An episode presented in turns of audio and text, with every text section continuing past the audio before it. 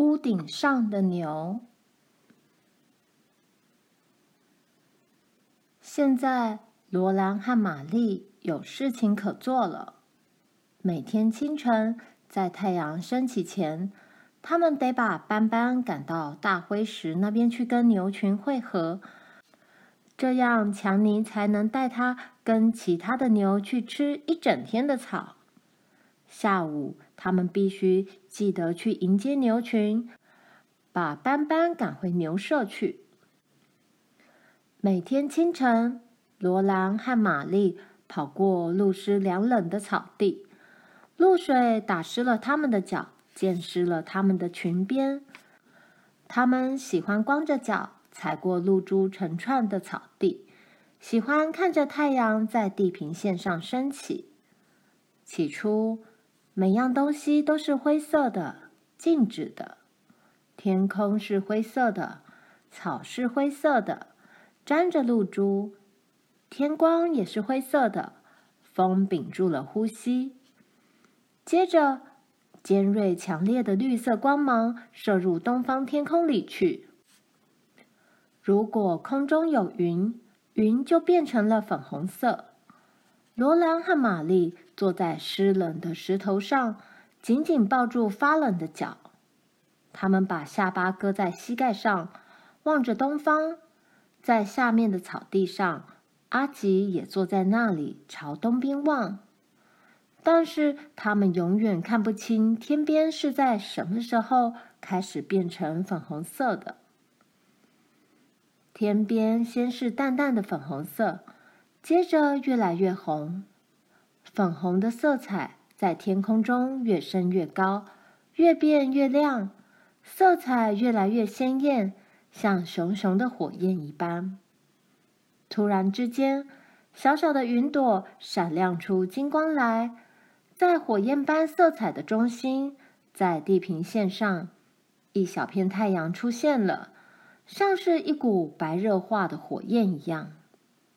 突然之间，整个太阳一涌而出，又圆又大，比平常看到的大很多，而且强光四射，几乎要把浑圆的太阳外表爆开来。罗兰忍不住要眨眼睛，他才眨了一下，天空就变成了蓝色，金色的云霞不见了。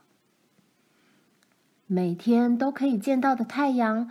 已经照耀在草原上，成千上万的鸟儿正在草原上飞翔啼叫。傍晚，当牛群回来时，罗兰和玛丽总会在那些牛头、牛角和牛蹄接近他们之前，尽快地跑到大灰石上面去。爸现在已经在替纳逊先生工作了。闪闪和皮皮却没有工作可做，他们和斑斑一块儿跟牛群去吃草。罗兰从来不怕温驯的斑斑，但是闪闪和皮皮的体型非常庞大，任谁看了都会害怕。有一天傍晚，牛群里所有的牛都在发脾气，他们嚎叫着，刨着蹄子走过来。走到大灰石这边时，他们并不继续往前走，反而绕着大灰石打转，大叫着打起架来了。他们的大眼睛乱转，尖角乱甩，蹄子激起了滚滚尘沙，牛角互相撞来撞去，真是吓人。玛丽吓得一动也不能动，罗兰也很害怕，可是她却跳下了石头。他知道，他必须把斑斑、皮皮和闪闪赶回牛舍去。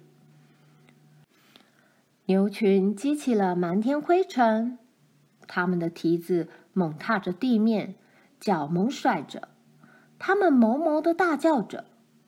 强尼帮忙把皮皮、闪闪和斑斑朝牛舍赶去，阿吉也帮忙赶牛，跟在他们脚边吠。罗兰则在后面奔跑、呐喊。强尼用他的大木棍把牛群赶走。斑斑进了牛舍，然后闪闪走了进去。轮到皮皮时，罗兰已经不再害怕了。忽然间，皮皮转过身来，翘起牛角，尾巴一竖，朝那一群牛追赶而去。罗兰跑到皮皮前面，挥舞着双手，大叫。皮皮咆哮着，轰轰地朝西边跑去。罗兰拼命追赶，想再一次跑到他的前面，但是他的腿太短，而皮皮的脚很长。阿吉用他最快的速度飞奔过来，结果他反而使皮皮一跳跳得更远。皮皮这一跳，跳到土洞的屋顶上去了。罗兰看见他的后腿陷进屋顶里面，庞大的身躯坐在屋顶上。这条大牛眼看就快要掉到妈和玲玲的身上去了，而这都是罗兰的错。因为他没有把它拦住，皮皮向上挣扎，把他的后腿拔起来。罗兰和阿吉不停地跑，终于追上皮皮了。他们把皮皮赶进牛舍，罗兰将牛栏关上。他浑身发抖，两腿发软，两个膝盖互相撞个不停。妈抱着玲玲从小路跑上来。幸好没有造成任何伤害，只是屋顶留下了一个破洞，是皮皮的后腿陷入又拔出的地方。妈说，看见牛腿从天花板上面伸进来，把他吓了一跳。啊，幸好没有造成太大的损失。他说，妈用草把这个洞塞满。把落进土洞里的泥土扫干净，接着他跟罗兰大笑起来，因为住在牛可以从屋顶上踩进来的房子里，实在是件很可笑的事情。他们好像是住在洞里的兔子一样。第二天早晨，罗兰在洗碗盘的时候，看见一些小小的。黑色的东西从粉刷的墙上滚了下来，原来是一些碎泥屑。他抬头去看这些泥屑是从哪里来的，结果他立刻从原地跳开，动作比兔子还要快。一块大石头砸了下来，接着整个天花板都塌下来了。阳光射入了屋里。空气中弥漫着灰尘，妈和玛丽、罗兰又呛又咳又打喷嚏。他们抬头望着天空，那儿原来是天花板。玲玲在妈的臂弯里打喷嚏。阿吉急急忙忙冲进来，当他看见头顶上的天空时，就对着天空吼叫起来。接着，他也打起喷嚏来了。啊，好啦，这下可解决了。妈说：“嗯，用什么解决？”妈，罗兰问。他以为妈是说用某样东西可以使灰尘定在地上，不再乱飞了。